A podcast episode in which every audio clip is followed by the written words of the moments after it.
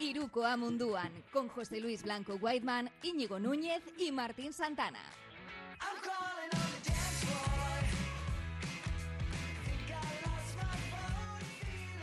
Gabón, buenas noches, ¿qué tal?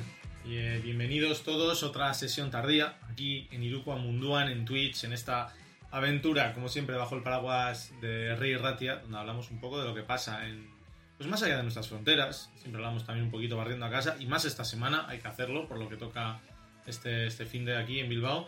Pero bueno, vamos a hablar porque hay Euroliga, hay playoffs de la NBA, hay, hay muchas cosas. Es que está la temporada en un momento precioso para los que nos gusta el baloncesto. Soy Martín Santana, aquí a mi izquierda o a mi derecha, depende de cómo lo miréis, porque a mí, claro, yo aquí con el espejo de Twitch me, me lío. ¿eh? Pero bueno, Íñigo Núñez, Gabón, Gabón Martín, ¿cómo estás? Pues aquí, eh, una semana más, como dices, otra semana emocionante de baloncesto que ya va llegando a su fin y que ya va poniendo la, épica, ¿no? Quintos partidos, eh, estos, cruces a cara o cruz de la Eurocup y también esa Final Four que también, por supuesto, es a cara o cruz de la, de la Basketball Champions League que se va a disputar en Bilbao. Además de, bueno, todos los partidos de ACB que ahora mismo son a vida o muerte. Y qué decir de los playoffs de la NBA. Entonces llegamos a un momento en el que el baloncesto abunda y es todo baloncesto de, de máxima calidad. Así que bueno, aquí estamos para comentarlo una semana más. Está todo muy bonito. Aquí abajo, como siempre, haciendo un poco de, de juez entre los dos lados del Atlántico, como gusta decirlo, José Luis Blanco. Whiteman, ¿qué tal? ¿Qué tal, Gabón? Buenas noches. Pues bien, eh, ha sido una tarde entretenida, ¿no? Con el partido del, del Barça, con ese partido de, de, pues, de Final Four prácticamente, porque ha Sí, sido, eso sí, con el público del Barça, pero ha sido un partidazo, ¿eh? El- lo que ha sacado la Pro Vítola ha sido, ha sido absolutamente tremendo, después de un primer tiempo además, en el que parecía ¿eh? que los alemanes se lo, se lo llevaban. No sé si...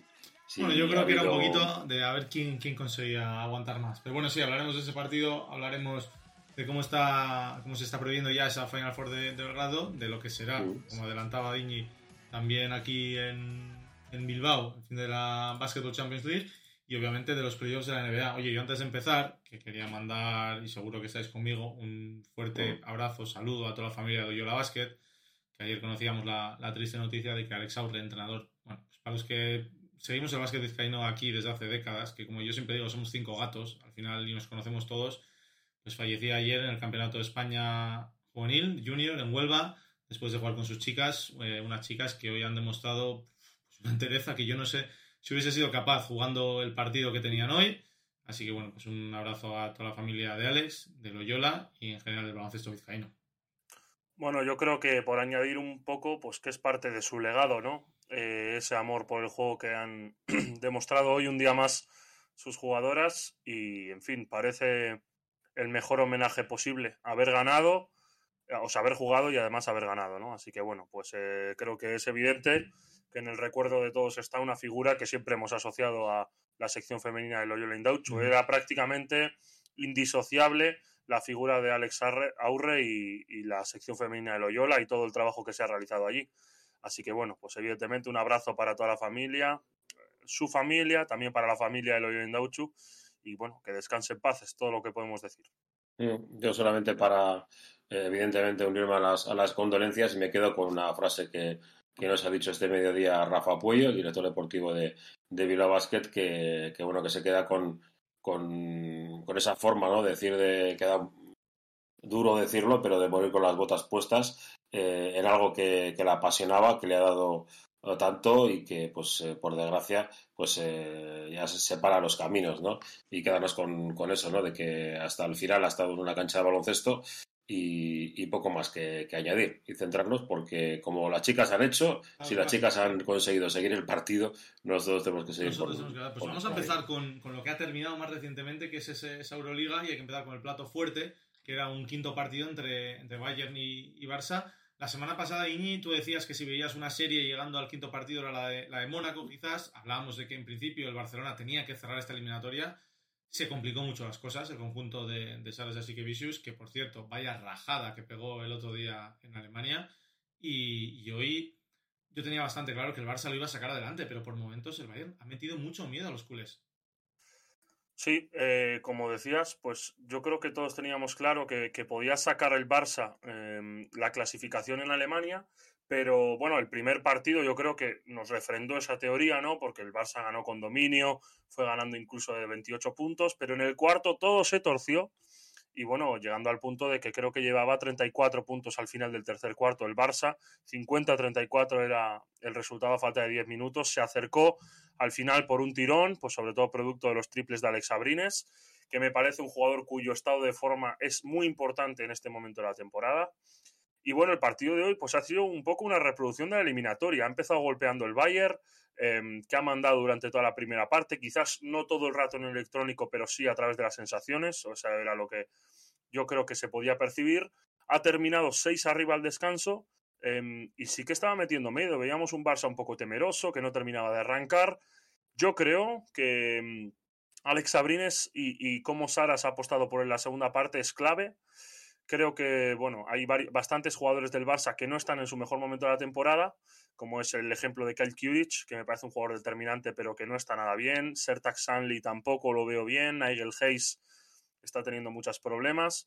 Eh, Calates en la primera parte muy desacertado, pero luego en la segunda ha cambiado todo gracias a los Nicos, ¿no? que han metido 46 de los 81 de hoy del Barça.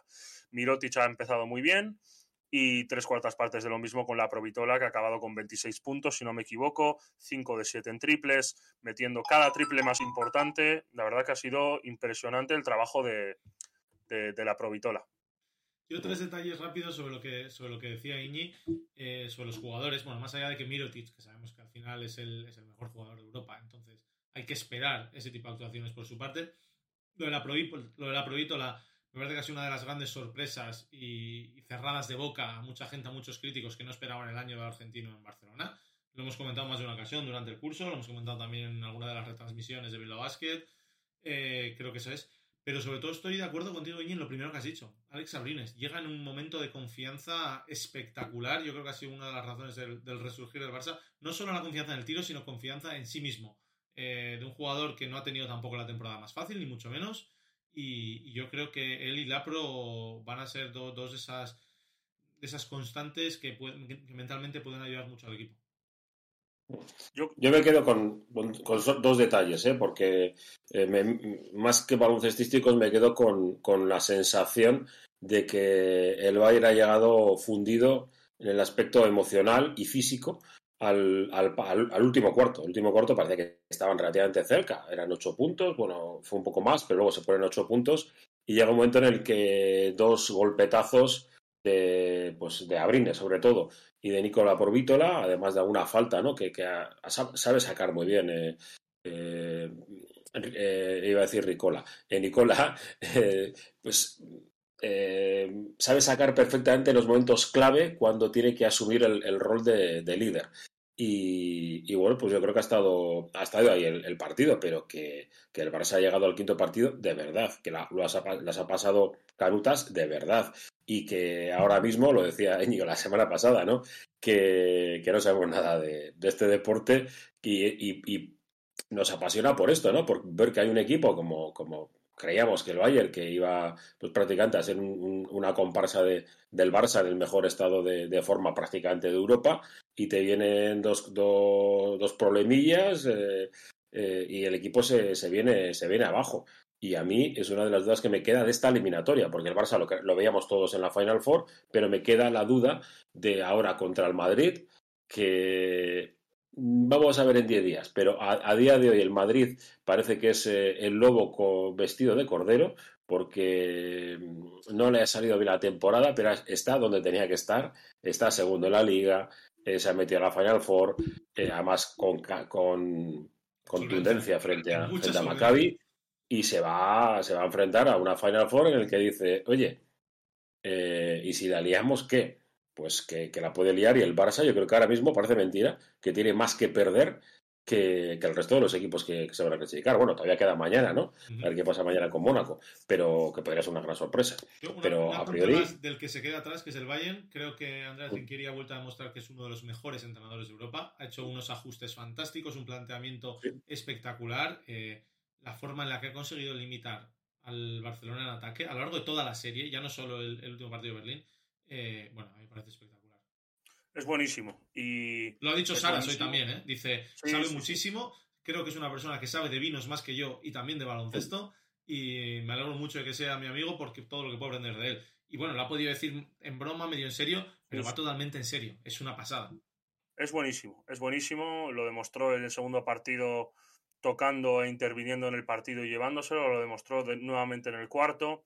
Bueno, y lo demostró durante toda la temporada haciendo competitivo a un equipo que había perdido a sus principales exponentes, ¿no? Que eran eh, Wade Baldwin y Jalen Reynolds, que cada uno había emprendido un camino distinto. El equipo no se ha reforzado con, con jugadores de la talla de esos que se fueron eh, y ha conseguido darle vidilla a algunos que el año pasado ni la olían prácticamente. Y Mm. esto me parece muy meritorio, haberse metido en playoffs con el Bayern y haber forzado este quinto partido y haber jugado con el corazón que han jugado.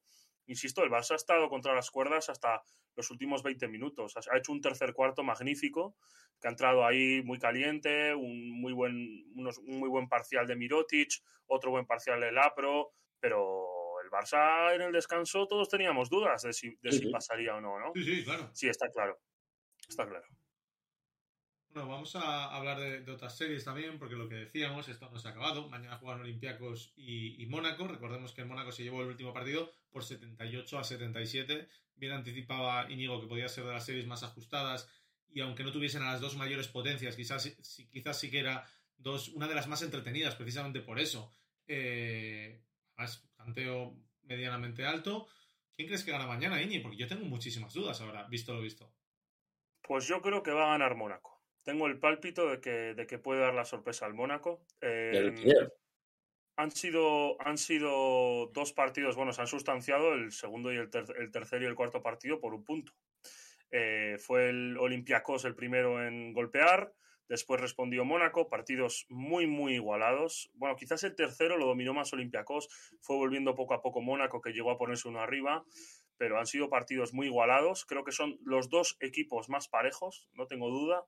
De, de, bueno de las eliminatorias que se han dado. Quizás podían serlo Milán y Efes, pero bueno, las lesiones de Milán creo que nos han privado de ver la mejor versión. Y bueno, es- está siendo una eliminatoria impresionante, Martín, porque eh, ca- cada vez responden eh, jugadores dando pasos adelante. Vemos a un Tyler Dorsey para Olympiacos que está muy bien, Mike James, Dwayne Bacon para Mónaco, eh, Bueno, Thomas James también para Olympiacos. un Mike James, que fue el máximo, segundo máximo anotador, anotador perdón, atrás de Dwayne Bacon, lo jugó todo en el último encuentro, descansó, si no me equivoco, 18 segundos, que son al final posesiones de balonmano, y, y su equipo ganó pese a que tuvo un 1 de 10 en triples. Eh, Sí. O sea, que no fue su día de mayor acierto y aún así su equipo consiguió ganar, que yo creo que es algo muy positivo para Mónaco. Que incluso cuando tienes esos problemas, salieron jugadores como Donta Hall con 14 puntos, como Will Thomas con 16, lo que decíamos también Bacon con, 20 con 21. eh, hubo puntos, que era una de las preocupaciones quizás para los franceses.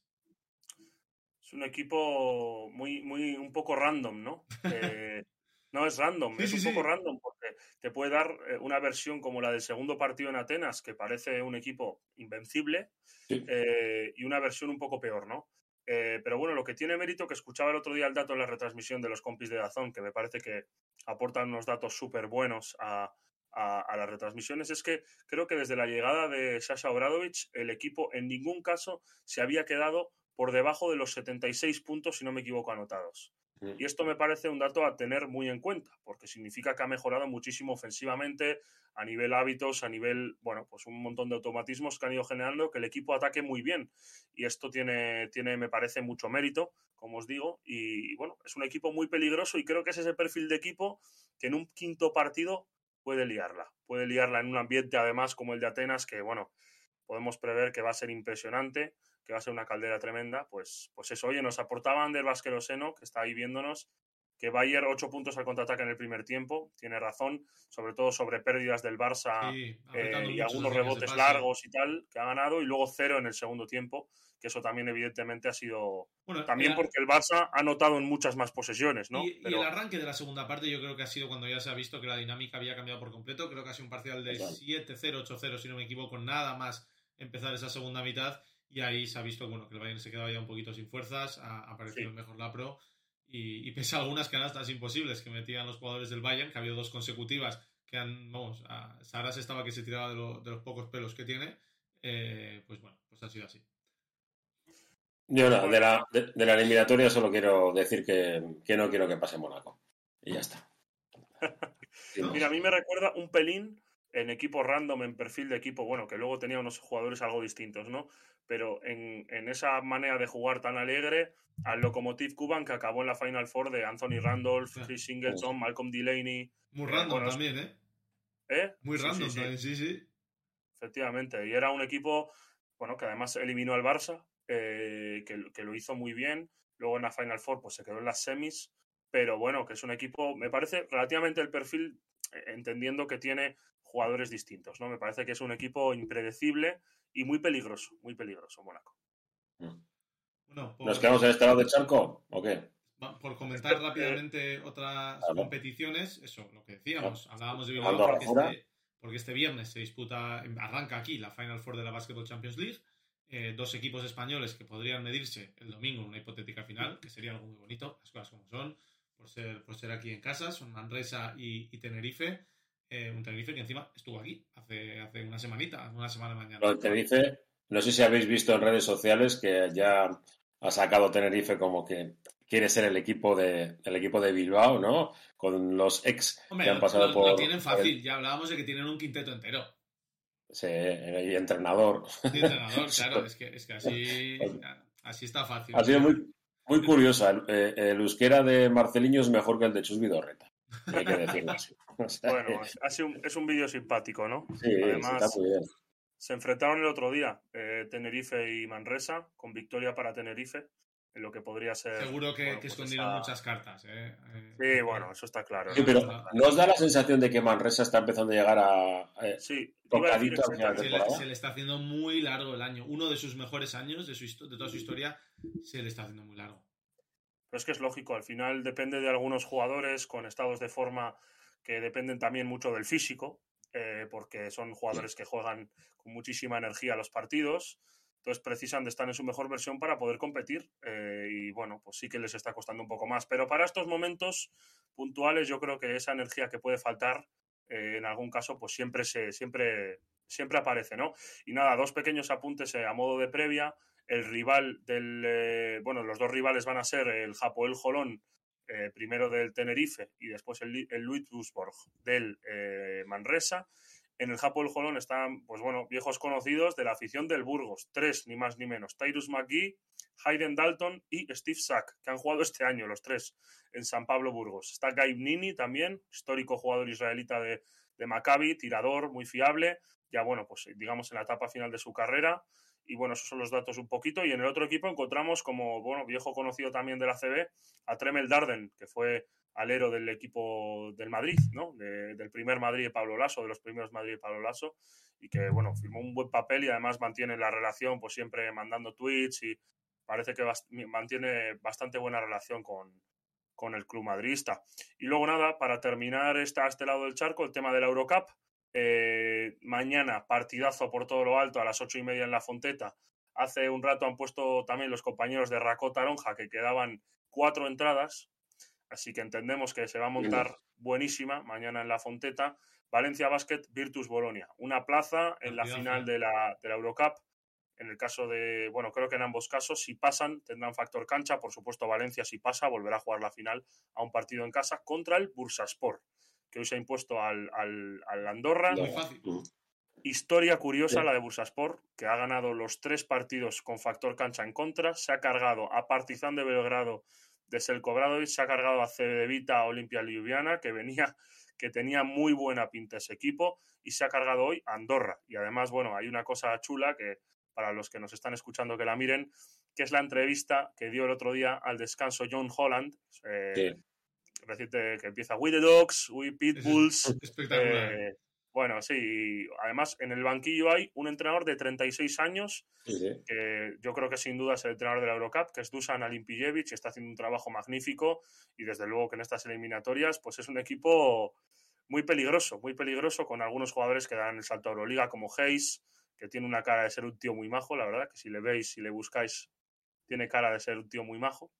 Y bueno, yo creo que es un equipo simpático Bursaspor que ha hecho las cosas bien y que tiene el premio de estar a una victoria de la Euroliga. Ni más ni menos, ¿eh? que se dice pronto. Bueno, pues eso veremos a ver cómo acaba. Sería bonito, oye, tener, representantes españoles en todas estas grandes competiciones, ¿eh? Y, pinta a que, bueno, a que puede suceder, ya veremos cómo, cómo siguen las cosas. Saltamos al otro lado del charco para hablar de NBA, porque además tenemos la suerte que están las series en un momento perfecto. 1-0, todas ellas. Eh, las semifinales de conferencia que arrancaban el sábado, eh, no, perdón, arrancaron el, domingo, fue, fue la primera, con, a la misma hora que, que Bilbao Basket, de hecho, arrancó la primera que fue Milwaukee Bucks contra Boston Celtics. Eh, sí, que alguno no llegó al partido. Sí. ¿Cómo? sin más. Al, alguno... creo, y los altavoces también, los auriculares, no. Bueno, perdona. Ya. Milwaukee, que no era favorito ni para llevarse el primer partido en Boston ni para llevarse la serie, y ahora lo es para las casas de apuestas. Los Bucks que hicieron un partido fantástico sin Chris Middleton, recordemos, ante Tocumpo triple doble, Bobby Portis que estuvo muy bien, Drew Holiday, eh, sobre todo, bueno, yo creo que ya nos cansamos de repetir el contratópico, que es el de que sí, que sí, que no se defiende en la NBA. No, no, es que, es que lo que estamos viendo en estos playoffs, sobre todo las propuestas de Milwaukee y Boston, que son dos de los equipos que mejores defensas colectivas hacen, eh, porque se hablaba de quién va a parar a, Jason Tatum, por ejemplo, y mucha gente decía, bueno, será ante Tocumpo. Claro, pero renuncias al mejor defensor de ayudas de la NBA, por ejemplo. Y bueno, los, los, los Celtics tuvieron problemas, tuvieron Marcus Smart que tuvo que abandonar el encuentro por una lesión en el hombro, aunque luego volvió, es duda para esta noche, por cierto. Eh, no, acaban. Martín, perdona que te interrumpa, se acaba de publicar que no juega. Mira, pues eso, sabía que era duda, eh, no, había confirmado si jugaba o no jugaba. Ahí lo tenemos. Baja muy sensible, porque es el que va a coger, iba a coger a Joe Holiday con casi total seguridad, como vimos también en gran parte del, primer encuentro. Y, la verdad que va a ser va a ser complicado. Boston que tiene que intentar ya no es recuperar la ventaja cancha, ahora mismo es no irse 0-2 a, Milwaukee. Porque si te vas a, a, a Wisconsin con 0-2, se te pone muy fea la cosa y se te empieza a poner cara de Brooklyn. Pues sí, sí, la verdad que, bueno, yo creo que es un equipo que tiene más capacidad de reacción de lo que ha tenido Brooklyn, por más automatismos, por estar más entrenado, por haber competido más juntos durante el año. Eh, a mí me gustó muchísimo Boston en la serie contra Brooklyn, lo comentamos aquí, creo que me dio una sensación fantástica. Igual no le ha venido muy bien el estar parado, ¿no? Eh, sí, al tener más descanso muchas veces se habla de ello como una ventaja pero claro, ahí la dinámica de competición, sobre todo en la NBA, donde están acostumbrados a viajar, competir, viajar, jugar, viajar, jugar, el descanso también es raro de gestionar, yo creo, para equipos así. Eh, pero bueno, que celebraremos cualquier derrota de los Celtics, ¿verdad, White? No, hijo mío. Eh, que los Celtics sigan para adelante, pero yo lo veo muy, muy complicado. Eh. Además, muy bonito, iba, a mirar, sí, iba a mirar estadísticas, pero bueno, al final acabaron con, con un 36% en triples, pero la sensación durante el partido, que tampoco tenía bien que a la vez, eh, no, no era buena de, lanzamiento exterior y como que les cedía a Milwaukee mucho espacio para, algunos jugadores concretos, esto se conocen todos evidentemente, eh, para que fueran, eh, tirasen y para evitar el, juego que suele acabar muy bien el equipo, el equipo de, Boston. en la eliminatoria yo creo que hoy sí que es un partido clave. Sí, es un partido clave. Que se decide lo que a la una, si, ¿no? si gana Milwaukee, la eliminatoria va a ser corta si, consiguen los Celtics recuperar ya no solo el partido, sino un poco las sensaciones, la NBA se frota las manos porque puede ser una serie que se vaya a 7 y espectacular. El otro partido que se disputó también el domingo y que por tanto juega hoy su segundo encuentro fue el de los Warriors contra los Grizzlies. Eh, unos Grizzlies que estuvieron muy, muy valientes y tuvieron, de hecho, para ganar. Ya Morán tuvo la última posesión para ganar, no lo consiguió. Stephen Curry estuvo flojo, sobre todo al inicio. Eh, Jordan Poole estuvo fantástico. Clay Thompson falló dos tiros libres que podían ser decisivos, pero había anotado apenas unos segundos antes un triple con una sangre fría increíble. Y yo creo que lo que marcó el partido, y puedo marcar la eliminatoria, es este tipo que es muy bueno, que es el termómetro del equipo, pero, pero está loco. Raymond Green, que hizo una flagrante triple 2, que es el equivalente aquí a una descalificante, con, bueno, es que le pegó en la cara, la agarró de la camiseta le faltó, le faltó casi escupirle. Pero bueno, está muy loco, pero... En esta, replay iba dando vueltas alrededor, eh, vaciando al público. En cuanto vio que, le iban a expulsar antes de que se anunciase la decisión, él ya estaba calentando el ambiente, porque recordemos, claro, a mí me costaba hacerme la idea en el momento que los Grizzlies son los que tienen el factor cancha, porque habían quedado segundos, segundos de conferencia. Y bueno, pues es, un, es una serie que a priori Golden State es favorito, ya ha robado ese factor cancha eh, de Memphis, pero ojo porque los Grizzlies te pueden dar... Tienen muchas armas. Dylan Brooks me pareció que estuvo muy bien. Desmond Bain no fue su mejor partido, pero aún así espectacular. Y Jaren Jackson Jr., eh, otro que como Draymond Green tiene que controlar esa cabeza, pero menudo unicornio, ¿eh? Tú lo has dicho todo. todo sí. lo ha, lo ha explicado perfectamente Martín. Eh, sí, tuvo la situación ahí para ganar, que es llamativa porque yo creo que a todos nos genera esa sensación de que uno de los defensores de Warriors, no recuerdo quién era, golpea el tablero y aquí, bueno, se pedía en algunos frentes interferencia, ¿no? Pero bueno, se supone hubo, que. Hubo varias que decisiones, luego también hubo, hubo una fuera al final que no se que, que parecía clarísima para Warriors, pero los árbitros no habían visto y como ya no les quedaban los challenges a los entrenadores, se hizo salto entre dos. Bueno, mucho, muchos motivos que, que al final tuvieron críticas, pero el partido se lo llevó Golden State. Las otras dos series han arrancado esta última, esta pasada madrugada. La de Miami y Filadelfia, muy favorable a Miami siempre y cuando no vuelva Joel Embiid, ya se vio anoche. Eh, y eso que Filadelfia, los Sixers consiguieron un poquito igualar al final el marcador. Un gran Tobias Harris, estuvo también Ben Maxi. Me pareció horrible. James Harden, no puede ser que, sobre todo sin Embiid, te quedes en 16 tiros a canasta y apenas 15 puntos. Algo así fue, lo estoy recordando de memoria. Y Miami con muchas armas. Bama de Bayo sin Embiid fue imparable. Eh, a mí es un jugador que me tiene enamorado, me parece súper eficaz en ataque, espectacular en defensa, puede defender prácticamente todas las posiciones y es una de las armas más, más silenciosas en Miami, más allá de Butler, Lowe y eh, Hero. Y la verdad que bueno, el primer partido que se lo llevó con mucha solvencia ayer, el conjunto de Florida. A ver, ¿qué le pasa a Embiid? Que tiene más golpes y más. Sí, sí, bueno, lo último fue que además ten muchas críticas a Doc Rivers por mantenerle en el partido, ese sexto partido ante los Raptors, con 20 arriba y 4 minutos restantes, le dejó en el partido mítico gesto de Pascal Siakam, se llevó codazo aquí en la órbita del ojo, fracturada. Eh, dicen que llega para el tercero, no estará para el segundo, habrá que ver si eso es así, porque si no, es una serie que se puede ir muy rápidamente eh, pues al 4-0 perfectamente. Por cierto. Además, después- Hmm. Los tío que los protocolos de, de la NBA, eh, Bueno, como también luego está el tengan- protocolo de conmociones, pero parece que ese sí que lo va a superar. El, el problema es la, propia fractura en sí, que no le permiten jugar. Eh, cuando vuelva volverá con máscara, casi seguro. Una máscara facial. Y a ver... eh, el cómo- francés, ¿Cuál? el francés, que era por lo que querías Es- decir, ¿no? Eso, iba a decir. Sí, sí. Que por cierto, también por, por terminar de añadir que incluso si volviese en vid, recordemos que tiene el ligamento del dedo pulgar prácticamente roto. O sea, que, que estaba jugando ya bajo mínimos casi. Y sí, decía el francés, porque Joel Embiid se anunciaba ayer, de esto ya se había hablado hace unos años, pero bueno, que tiene puesto en marcha y casi finiquitado eh, todo el, el trámite administrativo, todo el papeleo para lograr la, la ciudadanía, la nacionalidad francesa, porque quiere jugar con, con la Blue, con la selección gala, los próximos Juegos Olímpicos, Mundiales, y pues oye, un, un Big Ball jugando con Wendayama, Poirier, Gobert, Embiid y Yabusel, yo lo estuve pensando ayer. vaya, vaya cinco, cinco grandes que tienen ahí los franceses, ¿eh? No, Está es claro que quieren, que quieren hacer eh, eh, sombra a los NBA, ¿eh? Hombre, los Juegos. Olímpicos son en El- casa, los tienen ahí en 2024, que son en París, pues claro, yo creo que ahí harán todo lo posible por, por tumbar a los americanos, que siempre son el rival a batir, y ya se llevaron la medalla de plata el año pasado, así que no, no me sorprendería. he Eh, la serie que nos queda, chicos, dime. Que querían ser candidatos a medalla. ¿Cómo candidatos a medalla? O sea, han hecho Al la oro. plata y fichan a Embiid. Claro. No pueden mirarle prácticamente cara a cara a Estados Unidos. sí. Pues sobre todo dependiendo de qué es lo que lleve Estados Unidos, eh, Claro, sin claro. lugar a duda. Sin lugar a Pero duda. recuerda, recuerda, ahora voy a hacer un poco de, de europeísta, que los mejores jugadores de la NBA son europeos. Los tres mejores seguro, y podemos incluso rizar el rizo hasta el cuarto.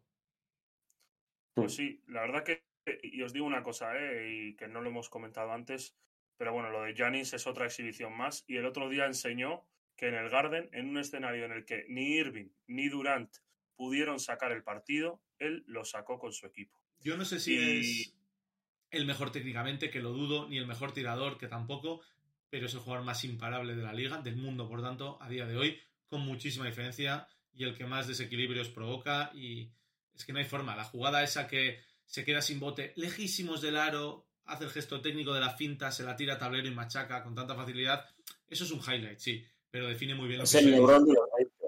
El Lebron de los 20. No hay más. Sí, en muchos casos recuerda eso. La sí, década sí, de sí. los 10, Hombre, y, y quizás, quizás con menos capacidades técnicas, pero con incluso más físicas, porque Sí, a nivel sí, defensivo sí, lo que dice Martín es es el mejor defensor de ayudas, o sea, pudiendo hacer el 3 como lo puede hacer, eh, puede hacer también el 5 perfectamente, porque con su capacidad de, de- de intimidar, de cambiar tiros, de llegar al tapón, eh, su timing, en fin, ahora mismo es el, es que dices, número uno. de poder jugar 5 en, en, esta NBA moderna, donde hemos visto, volviendo muy brevemente a la serie de los Warriors, es que Golden State jugaba el otro día con Andrew Wiggins como jugador más alto en muchos momentos. Eh, claro. claro. Al final, te estás... Jaren Jackson hacía quizás más daño en la pintura, pero luego son imparables, porque no puedes defender. Juegan con Poole, Clay, eh, Peyton, que en defensa estuvo fantástico, con unos mates que son espectaculares, y, Wiggins, y, claro, y Poole, perdona, el quinto y bueno, pues eh, esta NBA moderna. Y hoy hablábamos de ese cuarto posible europeo que decíamos que también está entre los mejores jugadores del mundo, como decía Whiteman. Se llama Luka Doncic. Ayer metió 45 puntos, capturó 12 rebotes y repartió 8 asistencias. Su equipo perdió, como cada vez que él ha metido más de 44 puntos y como 4 de las 5 veces que él ha metido más de 40. aquí el, el frío dato, ¿eh? yo solo lo aporto. Sí que es verdad que le faltó ayuda, sobre todo por parte de un Jalen Branson que en primera ronda estuvo sensacional ante, ante los Jazz. Ayer estuvo más, más, tibio, por decirlo de alguna manera. Maxi Clever creo que fue de los mejores que estuvo ahí dándole ese apoyo a Luca. Pero bueno, es que los Phoenix Suns son mucho Phoenix Suns. De Andre Ayton hizo mucho daño en la pintura. Chris Paul controló muy bien el partido. Y Michael Bridges me parece que es el tío que más desapercibido va a pasar de todos estos playoffs, siendo de los más importantes. Su defensa es fantástica. Sus decisiones, sobre todo sin balón en ataque, son muy buenas. Y es un jugador que, merece mucho más reconocimiento. Sí, totalmente. Y además, eh, creo que Luca tiene que defender un poquito más, ¿no? Eh, porque, bueno, es lo que se le está achacando un poquito. Él mismo lo dijo al final del partido, ¿eh? Hemos perdido por nuestra defensa. Sí, bueno, y, en gran parte por la suya, ¿no? Porque yo creo que tiene que poner un poco más de, esfuerzo para poder ser más determinante, porque si, si mete 45, pero sus pares generan una serie de puntos que pueden, no creo que equipararse, porque 45 son muchos puntos, pero bueno, eh, ser una suma contundente, pues al final su capacidad de determinar resultados eh, baja sustancialmente. Yo creo que un poquito más de esfuerzo defensivo se le puede pedir, que no esté teniendo que ayudar el equipo constantemente con el par que, defiende Luka Doncic. Y, e insisto, y creo que es el que él está llegando a este momento más fresco que nunca y eso le está permitiendo anotar. No sé si va a ser suficiente para que Dallas pueda competir un poco más la serie contra Phoenix, que ahora sí que vuelve a dar esa imagen de equipo fiable que, que, bueno, hemos visto durante toda la regular season y que sin Booker había perdido un poquito. Pero bueno, eh, vamos a ver, vamos a Yo creo que va a ser una serie un poco más interesante de lo que nos pensamos. Sí, sí, seguro. no, yo creo que no va a ser simple. Me parece que Miami es el único que tiene las cosas realmente fáciles eh, ante los Sixers, pero, pero Dallas va a dar guerra. Yo creo que lo que más necesitan los Mavericks es que Luca meta menos, porque tiene un mejor apoyo y por tanto pueda guardar también más energías para, esa defensa, como tú dices, porque no es por excusarle, pero creo que reserva mucho para el ataque porque le cuesta mucho a Dallas anotar. Eh, había un dato hoy que corría mucho por las redes. Obviamente el muestreo es muy distinto en uno y otro, pero solo hay dos jugadores que promedian más de 30 puntos en su carrera en playoffs. Uno es Luka Doncic con 33,4, otro es Michael Jordan con 33,4. O sea, ni Kobe, ni LeBron, ni, ni, nadie ha promediado más de 30 puntos en su carrera en playoffs y Luka Doncic está teniendo que hacerlo. Que yo creo que es, es esa distinción importante. No es que lo, está haciendo, es que está teniendo, se está viendo obligado a hacerlo. Ya lo hizo en, la temporada pasada también. Pero bueno, estoy de acuerdo en que la serie va a ser, va a ser curiosa, sobre todo cuando vaya a Dallas. En ningún caso creo que Phoenix vaya a poder sacar dos triunfos de Dallas. Así que bueno, veremos cómo acaba eso. Esta noche, segundo del Milwaukee Bucks, Boston Celtics, como, como decimos, y del Golden State Warriors, eh, Memphis Grizzlies. Por si alguien quiere quedarse a verlos, los horarios son a la una y a las tres y media. Y bueno, nos hemos quedado ya sin Sundays. El de, antes de ayer fue el último Sundays del año. Pero ahora ya pues habrá que trasnochar un poquito más para, disfrutar de este final de temporada. que, es espectacular. Que yo no he, podido, no he podido decir nada de la eliminatoria de los Suns contra, contra Mavericks. Digo que para Luka Doncic es territorio inexplorado. Las finales de conferencia. Es decir, nunca ha llegado a jugar tantos partidos en una liga. Por lo tanto, eh, nunca ha tenido que, esforzarse de esta manera físicamente. Y veremos a ver si eso que decís, que yo creo que estoy de acuerdo, pero durante la temporada también lo ha hecho, de que guarda un poco, no es que no defienda, guarda un poco. Está claro, lleva haciéndolo toda su carrera en NBA, realmente. y en Europa. Sí, sí, y también, sí, seguramente. Y... En Europa también, porque cuando estuvo en Bilbao, yo recuerdo perfectamente con 17 años, cuando se puso a defender tres jugadas, ganó el partido. Y luego dijo, ya está. y me pongo a jugar en, ataque. Y luego, una cosa del partido, de que, a mí me, quedé más con, eh, con lo bien que pasa el balón Phoenix, con la facilidad que, que consiguen las canastas, es decir, mucha asistencia, mucho, eh, mucha forma de finalizar las, las jugadas y luego que Dallas parecía que prácticamente cada acción era un canastón. No había... Sí, hay- sí, Sí, evidentemente. no había facilidad en ataque. No hay colectividad. esto Íñigo lo hemos comentado. Phoenix juega con unos automatismos en ataque que llevan haciéndolo todo el año, la- una solvencia muy fácil y entonces los problemas ahora se basan en, en parar a jugadores como Luca. En ataque van a cumplir siempre. Sobre todo porque tienen muchas amenazas. Sí, es que desde el- al final, desde, desde el, el uso del bloqueo directo con Chris Paul, yo creo que abre mucho la pista, la amenaza de Devin Booker siempre fuera de ese pick and roll, el- la posibilidad de jugar por encima del aro con Ayton. Yo creo que lo tiene muy bien estructurado y que es un equipo que además es generoso, que quiere compartir el balón, que una vez que tiene la ventaja busca el mejor tiro.